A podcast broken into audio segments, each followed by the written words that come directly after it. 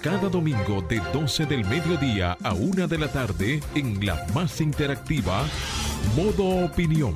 Una propuesta informativa donde podrás conocer los temas de actualidad política, empresarial, social y cultural, debatidos desde otra perspectiva. Modo Opinión, una propuesta informativa diferente. Domingo de 12 del mediodía a 1 de la tarde por Sol, la más interactiva.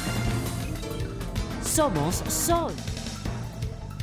Muy buenas tardes, señoras y señores. Eh, modo opinión por Sol 106.5 FM, la más interactiva. Nosotros somos los cerradores de la semana, los que le traemos las primicias, lo que se va a hablar los lunes aquí, lo que cerramos la semana los Marianos Rivera. Como siempre para nosotros es un grandísimo placer poder llegar a todos, a todos ustedes, eh, tanto a nivel nacional como internacional. Eh, darle siempre las gracias a nuestro equipo, ¿no? Eh, Samuel Sena, Julia Muñoz Alegre, Jonathan Cabrera, Marcia Otaño, Fernando y Franklin en los controles, señores. Samuel. Muy buenas tardes a todos los que nos sintonizan como cada domingo. Esto es Modo Opinión, el programa dominical más importante de la radio dominicana. Eh, esperando que estén teniendo un excelente fin de semana junto a los suyos. Tenemos un precioso domingo soleado.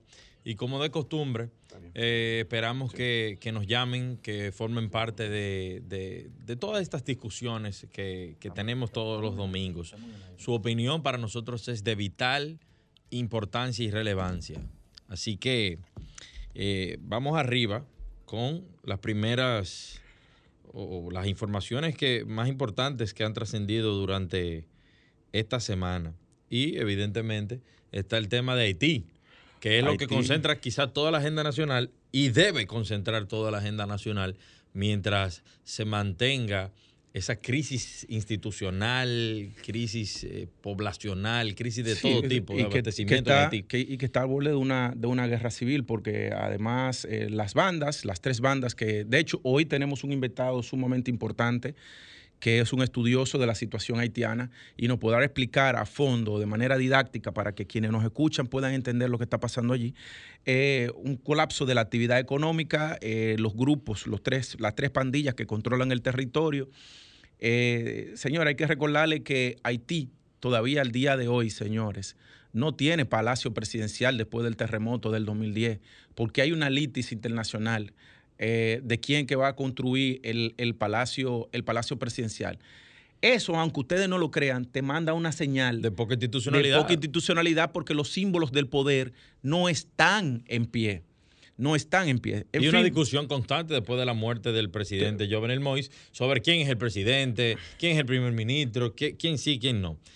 Sí, así es. Entonces, eh, bueno, precisamente ayer el presidente Luis Abinader eh, bien dijo en, San Cristóbal, ayer era, señores, el día de la Constitución también, eh, dijo que la frontera estaba protegida. Es increíble, señores, don, el, el, presidente Luis Abinader que pensaba que por los grupos que lo rodean, ¿no? Y que lo apoyaron y quienes lo ayudaron a armar su agenda internacional, iba a tener una posición eh, flexible con el tema haitiano y ha salido, compadre. Como el, el presidente que más acciones concretas en defensa de la nacionalidad ha tenido o sea, a, la franca en acciones. Eso hay que, eso hay que reconocérselo. Ningún otro presidente en el pasado Paño tibio había tomado acciones tan firmes. Señores, en otro orden, la comisión bicameral que estudia el Código Penal modificó el párrafo 2 del artículo 123 que creaba una excepción dentro de la violencia familiar a la disciplina del hogar bien aplicada. Ahora dicho artículo incluye penalizar todo tipo de corrección que incluye violencia verbal y física en la disciplina familiar. El tema, el tema provocó acaloradas discusiones e incluso motivo de la renuncia del diputado del Partido de la Liberación Dominicana, Víctor, Víctor Suárez, quien eh, se retiró de la reunión e informó que renunciaba a ser miembro de, dicha comisión bicameral debido a que dentro de la misma no había voluntad para siquiera aprobar el informe del Código Penal. Eh, cito lo que dijo el diputado y dijo que lo que está pasando en los Estados Unidos, que hay una crisis con este tema, ya que los niños llaman al 911 y dicen que su papá le dio una pela y entonces lo someten a la justicia. Nosotros queremos evitar eso. Eso también lo aseveró el diputado Elías Wessing. señores, mira, es un tema que aquí nosotros le hemos hablado, lo que está pasando, y es que eh, definitivamente hay una una, una conspiración contra la familia tradicional y, y sobre todo el, rol del, hombre eh, dentro de la relación de pareja. Eh, hay una, hay unos, eh, unos legisladores que evidentemente siguen una agenda de ONGs internacionales y lo que están buscando es minar. Eugenio Cedeño se plantó, se plantó plantado con relación a ese tema. y eso que en el Código Penal, para que usted entienda algo, no se puso el tema de delito de odio. Si se hubiera metido el tema de delito de odio, señores, ahí es que iban a haber gente presa. Imagínense usted un muchacho, este país, este país que con la cantidad de, de embarazo en adolescentes ha generado una cantidad impresionante de madres solteras que tienen que ejercer de papá y de mamá a la vez con, muchos hombres que tienen paternidad irresponsable, que dicho sea de paso, se acaba de aprobar en primera lectura. Se aprobó en primera lectura que la madre puede ir con el nombre y el nombre y el apellido del, papá irresponsable y pero, con, ADN también. bueno, pero y, le da su, su apellido. Entonces, lo que quiero hay, hay, hay, hay avances que se van dando en el fortalecimiento institucional y en la preservación de los derechos de los niños, pero pero también tú no puedes criminalizar al papá y a la mamá. ¿Tú te imaginas que una mamá le dé una pela a un muchacho, el muchacho venga, una pela, la típica pela, la típica corrección, que no es un abuso. Exacto. Que no es, un abuso. Una corrección. Una, una madre soltera. Oh, y que el muchacho venga y llame y esa mujer venga presa. Y el carajito que vaya a parar con Ani. O sea, no suficiente no teniendo un pai, sino que después vaya a parar con Ani, mi hermano ya usted sabe lo que viene por ahí. Otra información importante es que extendieron, vencía hoy el, plan piloto de vehículos de carga que no entraran al Distrito Nacional y, hoy anuncia la alcaldía del Distrito Nacional a través de su secretario general Hugo Veras que se, van se va a extender por 15 días más ese plan. Parece que está dando resultados. Eh, sacar los camiones del Distrito Nacional y que puedan circular, en este caso de manera provisional, eh, de manera gratuita por la circunvalación de Santo Domingo. Pero es importante que se le siga dando eh, esa, esa brecha a los camiones para que no entren al Distrito Nacional, descongestiones el Distrito Nacional y camiones pesados solamente circulen por la periferia de la ciudad oh, pero, a de la pero tú sabes lo que tú tenés, dos camiones de cola en la Máximo Gómez, mi hermano, tres, cuatro. Eso es, eso es una locura. De manera que aplaudimos esta, esta iniciativa. Antes de irnos a la pausa, eh, señores, decirle que en Nicaragua hoy se celebran elecciones. Con siete opositores presos. Con siete, tienen 159 días en promedio presos los siete candidatos a, la presidencia que habían. Eh, en Estados Unidos se acaba de aprobar la ley Renacer. Esta ley eh, busca disminuir o limitar o llevar a cero toda la actividad comercial, intercambio comercial entre Estados Unidos y Nicaragua, señores. Vamos a una pausa y volvemos.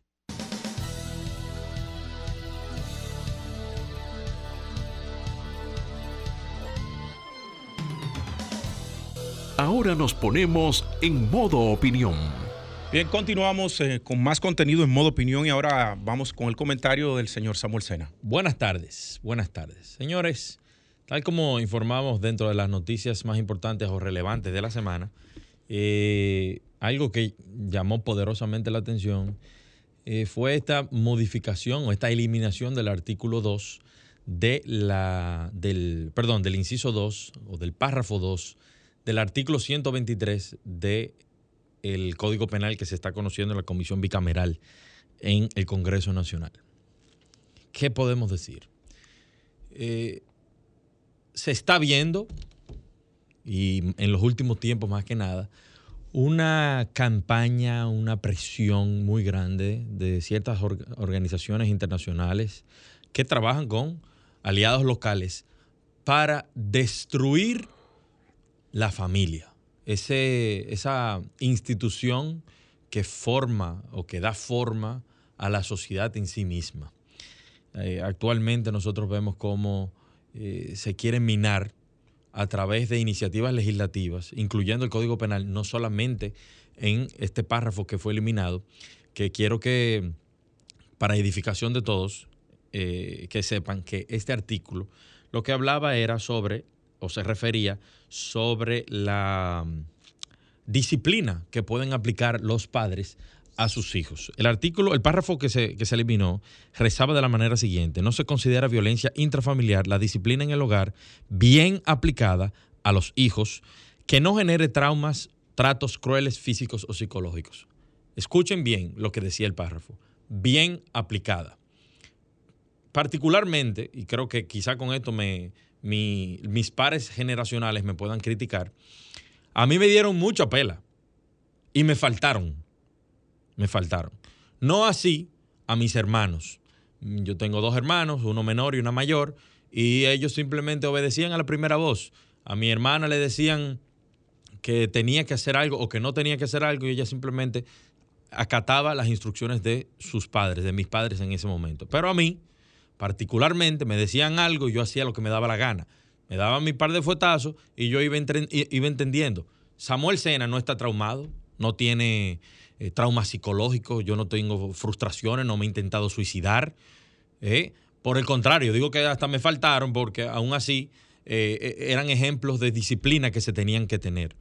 Con, esto digo, de, o me refiero a que hay, hay niños que merecen otro tipo de atención. Yo he visto una cantidad de declaraciones de gente pro y en contra, pero los que están a favor de que se eliminen este tipo de, discusión son muchos de ellos, de los que tú lo ves a sus hijos en los restaurantes, que le están diciendo, fulanito, no te pares encima de la mesa, fulanito, haciéndole pasar vergüenza a sus padres en todo momento. Entonces, a mí me llamó también mucho la atención un tuit que, escribió un abogado de, mucho peso en la República Dominicana, que, reconocemos que, tiene mucha experiencia en, materia penal también, que es el señor Ricardo Rojas León. Y él escribió esta semana, que y este es el cuento, la República Dominicana es un estado parte de decenas de organismos en los que vota a favor de múltiples convenios, convenios internacionales, y el Congreso de la República Dominicana los ratifica. Luego, cuando hay que aplicar lo acordado, se alega que es una imposición de una agenda internacional. Y él dio con el meollo del asunto. Muchas veces nosotros, los que nos llamamos conservadores o que pretendemos defender la nacionalidad dominicana, alegamos de que hay una agenda. Esa agenda de detrás que están las ONG internacionales que procuran y que nosotros decimos que procuran minar muchas veces el, la sociedad dominicana a través de sus instituciones principales como la familia. Pero eso es lo que sucede. La República Dominicana es signataria de muchos acuerdos internacionales que vienen disfrazados de oportunidades de desarrollo, pero que se le pone su pequeño veneno por ahí adentro y que realmente y efectivamente no fungen eh, o, no, no sirven para eh, específicamente lo mejor para la República Dominicana. Eh, me refiero a, este tipo de imposiciones que se están dando, a querer quitarle la responsabilidad y la capacidad a los padres de poder disciplinar a sus hijos. En otras ocasiones también nos hemos referido a que esas mismas ONG han presionado para que los padres no puedan educar a sus hijos en cuanto a los valores que entienden, a los valores y principios que entienden que tienen que ser eh, fomentados dentro del seno familiar. No, no, no. Ellos quieren implantarle la agenda LGBT, ellos quieren implantarle la eh, normalización de conductas e inconductas eh, que en otros países alegadamente desarrollados, porque solamente son desarrollados a nivel industrial y a nivel económico, pero a nivel moral no tienen ninguna capacidad como lo son los Estados Unidos. Señores, los Estados Unidos está viviendo una decadencia institucional, una decadencia moral, por esas generaciones que se han levantado con este tipo de iniciativas, que el papá no le puede, no puede corregir a los hijos, los hijos le hablan a los padres como le da la gana, hoy por hoy. Y eso no es eh, un, comentario de Samuel Sena. Eso usted lo puede ver y puede saber y conocer de experiencias de muchísimos padres. Yo conozco casos de padres que han traído a sus hijos a la, República Dominicana y le han, lo han fueteado aquí, porque allá han hecho lo que le da la gana, llaman al 911 y los padres son sometidos a la justicia. Eh, niños afrentosos y que se van, y van creciendo así. Entonces ellos en, las escuelas le van diciendo que esos son sus derechos. Entonces se van levantando como un poder extra dentro de una, dentro de una casa, dentro del seno familiar. Tenemos que tener mucho ojo con qué es lo que se está promoviendo aquí. Y los mismos diputados que se sienten coercionados, Jonathan ahorita mencionaba a Eugenio Cedeño cuando hablaba de, de cómo el registro civil tiene que reconocer lo que es un hombre y una mujer, no un transexual. Entonces esos diputados que conocen muy bien el monstruo por dentro, tienen que buscar la manera de informarle a la sociedad quiénes son los que le están metiendo presión, para que nosotros podamos ayudarlos desde este tipo de tribunas a denunciar esas organizaciones internacionales que a través de fondos de cooperación, a través de financiamiento para X o Y temas, quieren decirte, nosotros te aprobamos esto, pero tú tienes que pasar nuestra agenda. Esa agenda que es aprobada a través de eh, acuerdos multilaterales, acuerdos interinstitucionales y eh, acuerdos y, y convenciones internacionales. Tenemos que poner mucho ojo. La sociedad, la familia está ahora mismo bajo ataque. Y la misma Cámara de Diputados con relación a, todos estos temas, porque los legisladores que no están de acuerdo con estas agendas, fíjense cómo son atacados diariamente a través de todos los medios de comunicación. Así que quiero que sepan que por, por de, de, mi parte cuentan con todo mi apoyo para defender las causas que más le atañen a la familia dominicana y por ende a la sociedad dominicana. Adelante, Franklin.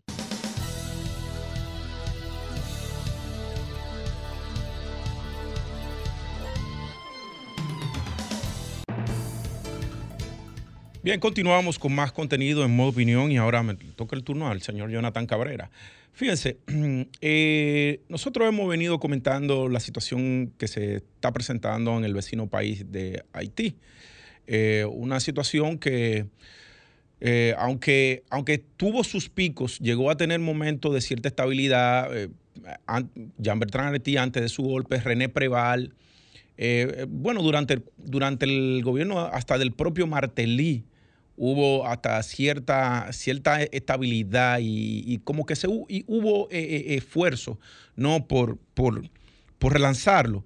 Pero sobre todo los periodos en que gobernó eh, René Preval, que era un hombre muy decente y con quien el pueblo dominicano y el sobre todo en ese momento el presidente Leonel Fernández tenía muy buena relación. Aquí se narró, aquí se narró cómo el, ministro de la Fuerza Armada fue eh, con el terremoto y encontró en una oficinita al presidente Preval y le llevó un teléfono satelital para que se comunicara con el presidente Leonel Fernández. Miren, eh, la situación que se viene viendo ahora con todas las decisiones que ha tomado el presidente Luis Abinader, que la apoyamos, apoyamos todas las medidas que ha dispuesto el presidente Luis Abinadel respecto al problema haitiano, sobre todo porque, porque como bien se ha dicho, y él ahora lo está dejando manifiesto, el problema haitiano no es, la, no es de solución de la República Dominicana. Nosotros no somos los que tenemos que solucionarlo. No somos los que tenemos que solucionarlo. Cuando él dispone el tema de los eh, estudiantes haitianos, es verdad, es verdad que cuando tú escuchas y caramba, los estudiantes, ¿cómo que no van a poder tener un visado para que puedan ir a capacitarse? Donde ese país lo que necesita es mano de obra. Mano de obra que, cuando capacitada, que pueda dirigir los destinos de ese país o dirigir, las instituciones, crear empresas allí. Pero también el caso de la parturienta. Yo aquí un comentario hace algunos meses narraba de que el tema de las parturientas haitianas no, no, no era meramente un tema de humanitario, sino que en torno a las parturientas haitianas se habría creado una industria de la ilegalidad. Es decir, y yo decía, ponía el ejemplo de cómo en el hospital de Elías Piña hay unas señoras ¿verdad? Que gravitan en torno a la, al hospital, van y toman los turnos y a las madame, cuando llegan, que nunca, nunca hablan español, pero que además esas, esas mujeres parturientas haitianas que llegan al territorio dominicano no tienen un seguimiento del embarazo, llegan con muchas enfermedades y lo que hacen es que llegan con embarazos de riesgo a, a la labor de parto, a la labor de parto. Entonces esas mujeres que están en torno al hospital, son como una casa de acogida que acogen a esa parturienta haitiana y le cobran dinero. Y son las que traducen en las consultas médicas que hacen las parturientas haitianas con los médicos dominicanos. Esas señoras dominicanas que están ahí. Entonces, eso es un tema que el gobierno tiene que prestar atención. y meter preso a esas personas que están haciendo esa, ese, ese acto de ilegalidad porque es un, es un, tráfico de personas lo que se está dando con eso. Aparte de que está lesionando también eh, el presupuesto de salud de la, de la, República Dominicana y te dispara la tasa de mortalidad materna donde no es necesariamente de muertes de dominicanas, sino ese elemento que yo le estoy diciendo ahí. Y que lo podemos ver tanto en los hospitales de Santiago como en la en, la, en, los dos hospitales que tenemos aquí, en el de Lomina y el que está aquí en la, el de la Altagracia, ¿verdad? Que está en la, en la, en la, en la Bolívar, ¿no? En la México.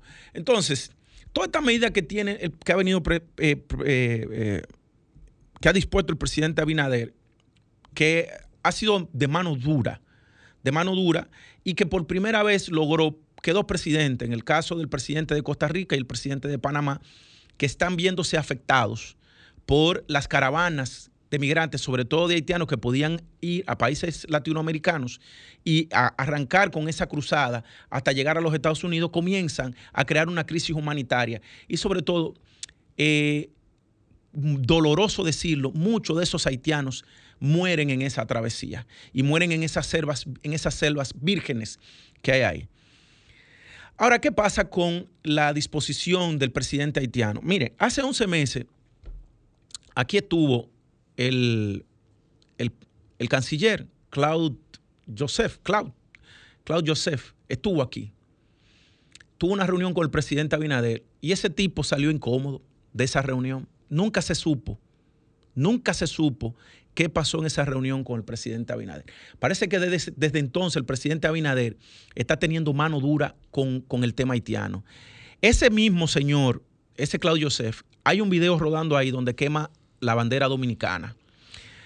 Yo tengo que decirle a, los que nos escuchan, en, los años que tiene fundada la República Dominicana, nunca el pueblo dominicano ha agredido al pueblo haitiano, siempre ha sido objeto de agresión. Los haitianos entran, entran al territorio dominicano a agredir a la República Dominicana. Esa quema de la bandera dominicana, eh, es bueno decirlo, y yo voy a repetir lo que dijo el general Soto Jiménez en estos días. Claudio Joseph tiene que tener mucho cuidado con la República Dominicana y la bandera dominicana, porque esa bandera dominicana ha sido victoriosa en cada una de sus batallas y se le puede quemar la mano. La actitud que tiene Claudio Joseph, que no es el interlocutor válido para poder dialogar con la República Dominicana, dentro de todos los problemas que tiene Haití, tiene que su canciller no es interlocutor válido para, para hablar con la República Dominicana. Le mando a decir a Claudio Joseph que tenga mucho cuidado, que tenga mucho cuidado, que la simbología, la identidad nacional y lo que nos mantiene cohesionado como dominicanos son esos símbolos patrios. Y tengo que decirle además que qué bueno que lo que tiene la agenda liberal los pro haitianos, han perdido la batalla porque el pueblo dominicano se ha unido en torno a todas las medidas anunciadas por el presidente Luis Abinader. Ahora continuamos con Modo Opinión, donde nace la información. Continuamos ahora 12, 35, 34 de la tarde y, eh, señores, vamos a continuar yo creo que, vamos a abrir lo que localizamos al, invitado. Pero, pero oye, vamos a ponerlo en contexto, porque esto se lo planteé yo al hijo de Juan Miguel. Eh, digo, perdón, el hijo de. De, no, de Pantaleón, que es Juan Miguel Castillo, eh, que fue compañero mío de la universidad. Y, y yo le decía, mire este caso. Nosotros sabemos que hay un equipo elite del ejército norteamericano o de la Marina de los Estados Unidos que va a ir en rescate de los secuestrados. 16 norteamericanos y un canadiense. Evidentemente, yo me imagino que ha habido algún tipo de información cruzada y los norteamericanos, el gobierno o el Departamento de Estado le dice a la República Dominicana, oigan algo, nosotros vamos para allá y vamos a ir a rescatar a nuestros eh, ciudadanos. Ahora bien, lo mismo que pasó, Jonathan, en Somalia, en Mogadishu, que, se, que después se hizo una película que se llamó Black Hawk Down. Se llama Black Hawk Down. En, esa, en ese momento, las tropas Delta y los Rangers de los Estados Unidos iban a buscar a una persona de interés. Fueron con un equipo pequeño, porque se supone que en helicópteros, Black Hawk, llevase una persona, extraerlo y salir. Pero se encontraron que en Mogadishu esa zona estaba repleta de bandas, tal como parece en Haití. Y a la hora de llevarse a esa persona de interés, el plomo, la, la guerra que se dio ahí no fue pequeña. Entonces, ¿qué sucede? Y que puede pasar casi lo mismo en Haití. Van a ir a buscar a estas personas que quizás están eh, en manos de la banda que dice que le dicen 400, barbecue. No, no, no, con barbecue. Es con 400. Pero imagínate que se unifiquen. Pero no la tienen a las 15 juntas. Tan dispersa. Pero está bien. Pero imagínate que comience esa balacera y que comience una estampida. Y esa estampida de aproximadamente medio millón, seiscientos mil haitianos están en la frontera. Es verdad, nosotros tenemos Tucano, nuestros tanques, 12 mil efectivos militares. Pero mírate este escenario, y es lo que quiero que nos pongamos en contexto. Tú tienes 600 mil haitianos en la frontera, corriendo en estampida, y tú tienes 12 mil guardias apuntando. No. ¿Quién va a ser el primero que va a tirar un tiro? Una catástrofe.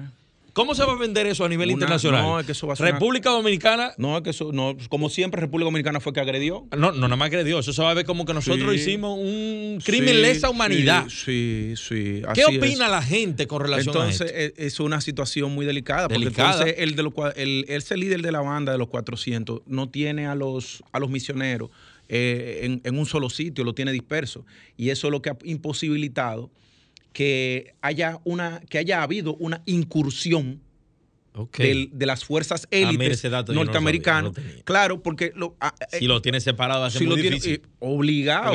aunque tú recuperes uno, un, grupo, hay otros que seguro mira, van a Los Estados Unidos tienen una particularidad. Antes de ello, de hacer la incursión, como son eh, eh, tú tienes guerras e incursiones. Incursiones cuando tú vas, rescate y te vas, ¿verdad? Ellos primero mandan a los boina verdes. Los boina verdes son los que, lo que analizan el terreno. Hacen análisis de terreno, eh, identifican cómo son las zonas de evacuaciones, cómo es que está compuesta eh, la, zona donde se va a impactar, manda información de inteligencia y luego que esas. Fíjate que ya tienen más de 15 días secuestrados y no han podido. Es complicado. No han podido, no han podido. Además, recuerda algo, Haití tiene un terreno montañoso. Sí, sí tiene un 27% nada más de su territorio que, es, llano. después montaña. Recuerda que Haití es tierra montañosa. Qué barbaridad. Entonces, eso dificulta, dificulta la incursión de entonces los Estados Unidos, evidentemente, no van no van a dar dinero por sus misioneros. No, no, eso no, van negocio con terroristas. es una, práctica y, que, es válida en el mundo, en todos los países desarrollados. Ahora, la pregunta debería ser, la pregunta debería ser, cada ciudadano dominicano que opine sobre esto. ¿Qué debería hacer el Estado dominicano frente a eso? Vamos arriba. Vamos a la llamada. Comunícate 809 540 165 1-809-200-1065 desde el interior sin cargos. 1-833-610-1065 desde los Estados Unidos. Sol 106.5, la más interactiva. Bien, señores, eh, la pregunta entonces, Samuel. ¿Qué, ¿Qué, opina la gente de qué tenemos que hacer? ¿Qué tiene que hacer el gobierno dominicano para proteger la frontera dominicana? Porque, señores, una cosa es llamarlo y otra verlo venir. Evidentemente, y se está, el gobierno de la República Dominicana está haciendo lo que tiene que hacer para proteger la frontera. Pero nosotros nunca antes en la historia habíamos estado al punto de que nuestro vecino país esté en condiciones de vulnerabilidad, de inestabilidad, como lo está al día de hoy. Con, ven acá, con un, con un presidente matado. Asesinaron a su presidente. Matado. Tenemos una llamada. Buenas tardes. ¿Su nombre y de dónde nos llama?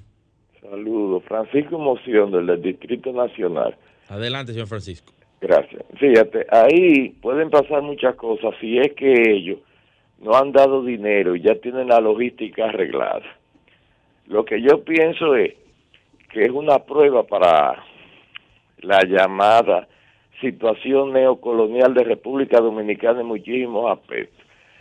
Y, para no quitarle mucho tiempo, del lado haitiano podría ser un hito, una situación arreglada, pero eso le va a servir a los Estados Unidos y al mundo para que vean que República Dominicana en esa situación y más en un, en un gobierno de Abinader que coopera con los Estados Unidos porque lo tenemos que hacer porque son una zona de dominio.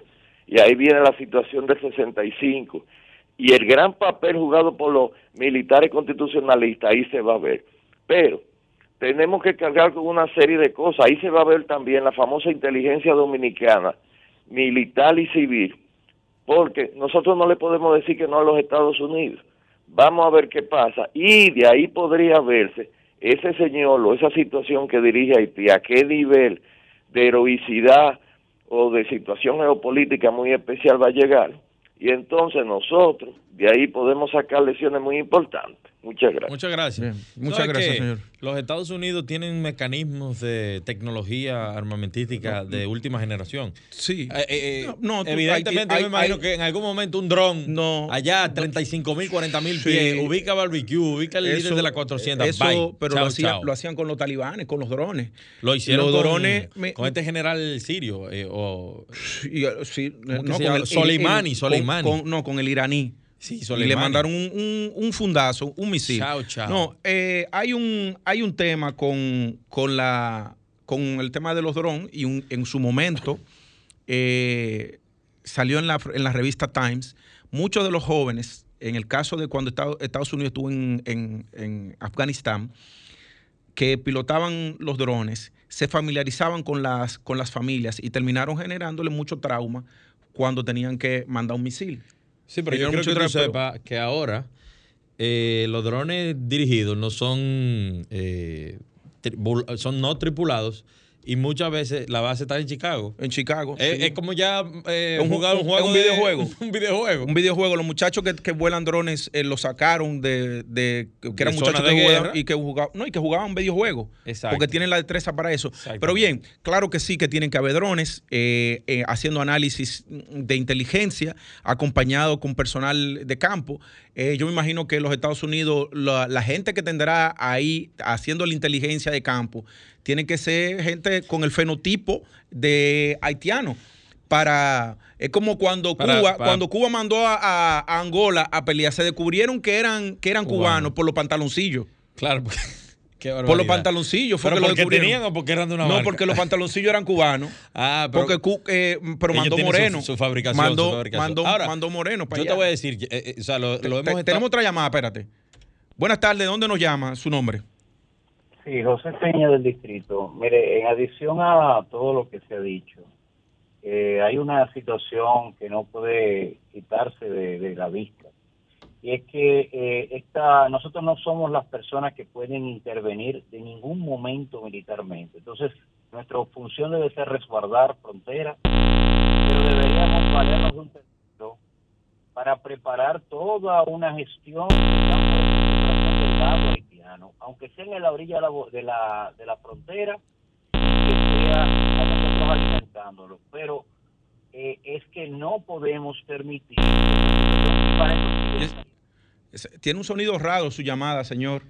Pero eso que, eh, eso que, eso que él dice es una realidad. La República Dominicana no puede tomar un paso, un paso al frente y cruzar fronteras, sino resguardarla. Tenemos otra llamada. Buenas tardes, ¿dónde se nos llama y su nombre? Sí, muy buena, Luis Valdés de la Victoria yo tengo una opinión. Eso puede ser una estrategia también internacional, también, ¿o yo? ¿Pero en qué sentido? ¿Una estrategia internacional? Sí, porque se supone que los americanos van a rescatar a su gente. Los haitianos pueden quedarse esparcidos allá en su, en su, en su país. Pero la cuestión es que ellos van a querer, como ellos siempre piden, que este país sea un tránsito para los haitianos, aquí para allá, allá para acá. Y este país no puede hacer lujo. Nuestro presidente aquí se ponga los pantalones porque esa es la opción. pero, pero usted apoya la medida que él, que ha implementado. Claro, yo apoyo la medida que nuestro presidente te ha puesto. No me entiendan que yo soy contrario a su partido, lo que sea, pero estamos bien ahí. Que se pongan los pantalones en la frontera, porque se supone que Francia, Canadá y Estados Unidos lo que tienen que esto sea el play de, de, los haitianos y no puede ser así. Nosotros tenemos que, que respetar nuestra constitución y, y respetando todo el territorio, porque y el dónde vamos a parar. Muchas gracias, señor. Gracias por su opinión. Buenas tardes, su, nombre y dónde nos llama. Pablo Cabrera. yo, yo considero que el gobierno debe reforzar mejor la, la frontera, más de lo que está. Tiene, tiene Porque- 12 mil, tiene, tiene hora- 12 mil guardias ya. Pregúntale. A la, a la hora en punto que se, que se metan allá, esa gente va a querer venir en baná para acá. Ahora, ¿Usted yo, yo, yo sí le voy a decir una cosa, don. Eh, Luis es de crisis en crisis que anda, porque usted sabe lo cuarto del presupuesto nacional que significa tener todos esos guardias, esos 12 mil guardias y toda esa inteligencia en, en la frontera. Eso no es 2HL, eso no es como tú tenerlo en los cuarteles aquí. Y eso es cuarto y cuarto. Y es- o sea, lo que quiere decir que esa inestabilidad del vecino país se traduce en gastos, en gastos No, y- militares Y en menos para, ingresos porque el, el mercado pero- binacional y se el menos además se, se afecta el mercado binacional. Que dicho sea de paso, eh, el, el alcalde de Anzapitria creó un mercado eh, y, y él, y él cierra la puerta y ahora no permite que, lo que, el, que el mercado natural binacional que se da eh, se, se, se origine los viernes porque él entiende que se tiene que hacer del otro lado, que los dominicanos tienen que hacerlo. Ahora, todo Yo, el y tiempo yo es- creo que sí, que ellos tienen derecho. Ahora, hay que buscar la manera en que ellos puedan organizar un mercado y que ese dinero sí se quede allá. Es que la, la inestabilidad es un asunto serio y eso lleva a otro tipo de conversación, no solamente sobre la base desde el punto de vista ahora bélico que se pudiera eh, plantear o que se está planteando en, la- la- en los foros públicos, sino en real y efectivamente se reformará Haití. Hay posibilidad de que se reforme Haití. Quizá después de la pausa pudiéramos hablar de eso. Bueno. Ahora continuamos con Modo Opinión, donde nace la información. Bien, 12.50 de la tarde en modo opinión. Eh, ahora vamos con un- el anuncio de un evento sumamente interesante que se va a llevar en la República Dominicana. Eh, tenemos a la señorita Jennifer Simé, que nos va a hablar del MDES Week. Muy buenas tardes, Buenas- Jennifer. Buenas tardes. Eres la directora Muy de buenas. marcas y relaciones comerciales de MDES Foundation. Muy bien, así es. Gracias por la invitación. Buenas tardes. Muy buenas tardes. Primero, dinos qué, o háblanos, ¿qué es MDES Foundation? Sí, ELDES es el acrónimo de Emprendimiento y Desarrollo. Es una ONG, una organización que busca fomentar e inspirar esa, esa parte del emprendimiento en República Dominicana, específicamente desde Santo Domingo Este. ¿Por qué es importante resaltar Santo Domingo Este? Sí, porque sabemos que no es lo mismo emprender desde, desde zonas privilegiadas que desde una zona no tan privilegiada. Entonces, buscando ese empuje y ese apoyo a esa comunidad, nosotros eh, decidimos eh, sacar este proyecto. Muy bien. ¿Y, y dónde va a ser esta, esta Conferencia. actividad, la conferencia? Veo que tienen varios invi- invitados internacionales. ¿Es una semana completa? Sí, la MDES Week 2021, en su segunda edición, el año pasado, eh, el año pasado tuvimos la MDES Week 2020, eh, nace a raíz de lo que es la Semana Global de Emprendimiento, que es un movimiento donde tenemos muchísimos países adherentes, 170, 180 países adherentes, que todos juntos en esta semana empujan lo que es el emprendimiento a través de diferentes actividades. Entonces, en esta MDES Week 2021 tendremos tanto actividades eh, presenciales como virtuales, conferencias, charlas, donde tendremos una batería de profesionales hablando sobre temas relevantes acerca del emprendimiento. ¿Y dónde va a ser eso?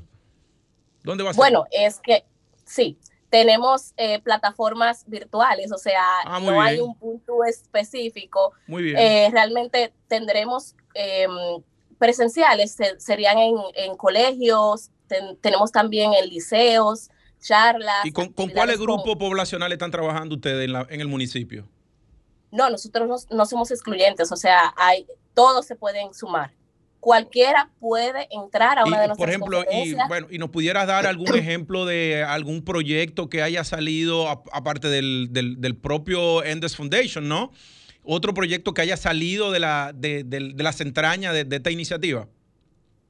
Bueno, aparte será de la MDES Week. Sí. Sí, nosotros hemos realizado muchos programas, como les comentaba, tuvimos eh, recientemente el Bootcamp, que son entrenamientos sobre emprendimiento, generación de ideas de negocio, pero ahí en caliente, practicando, no solamente la teoría. Esto lo, lo realizamos con, con un grupo específico, sí, de adventista a los pastores adventistas de la Asociación Dominicana del Sureste. Esto tuvo una duración aproximadamente de dos meses y Ah, de bien. hecho en, en la MDES Week, al final, o sea, como esta MDES Week será del 8 al 14 de noviembre, o sea, a partir de mañana y hasta el próximo domingo, el domingo tendremos un cierre por todo lo alto con la graduación de este programa del que les mencionaba anteriormente y otros que hemos hecho eh, en, la, comu- en las comunidades cercanas. Y eso- Entonces, Eh, Ujú. es- es- este proyecto es liderado por jóvenes. sí, somos todos jóvenes.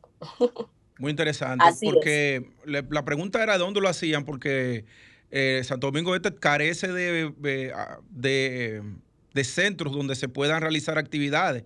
O sea, el que, el que más fácil tú puedes tener el, el, el de San Luis, que tiene un auditorio ahí, pero queda un poco alejado, ¿no? Eh, aunque las instalaciones son sumamente cómodas. Sí, eh, de hecho es así, pero nosotros tendré, tenemos un, un centro operativo, pero no tenemos un auditorio como tal, porque este proyecto empezó pequeñito, pequeñito y nos hemos expandido. La intención es penetrar no solamente en la zona oriental, Santo Domingo Este, sino llegar a toda la República Dominicana. Eh, en esta ocasión, la graduación y también premiación al emprendimiento, porque tam- también vamos a cerrar esta semana con una premiación a esos emprendedores excepcionales de- durante todo este año, la vamos a realizar en la, Asociación, en la Asociación Dominicana de Sureste de los Adventistas. Esto queda ahí en la Venezuela, en la zona oriental. Sí, pero de la dirección hay- exacta para que la gente que quiera ir pueda llegar. Sí, la dirección, bueno, es que está justo detrás, no, no directamente en la Venezuela, sino justo detrás del parque, del parque Juan Pablo Duarte, si no me equivoco. Claro, el, el- El número- el famoso Parque de la Venezuela, que es ese edificio grande que está ahí detrás, modernísimo, Exactamente. Ahí tendremos casi nuestra Puerto graduación. Rico. Casi esquina Puerto Exacto. Rico, entre la Puerto Rico y la Costa Rica está, está ese, ese esa instalación. Exactamente. Al lado le queda un, un centro educativo que se llama Santa Teresita. Sí, sí, eh, sí. eh. Bueno, eh, Jennifer, agradecerte eh, la, la participación y decirte que está abierto el, este programa para, para que ustedes puedan promover todas las actividades que, que estén implementando y desearle muchos éxitos. Súper, súper. Gracias, de verdad que sí. Recuerden inscribirse en, en el Instagram de Endes Foundation. En la bio, ahí pueden encontrar el link de, de registro. Es importante que hagan el registro con tiempo porque se nos llena, se nos llena el Zoom. Está bien, perfecto. Gracias, señores. Y no queda más que despedir hasta el próximo domingo y lo dejamos con Arquitectura Radial. Sol 106.5, la más interactiva. Una emisora RCC Miria.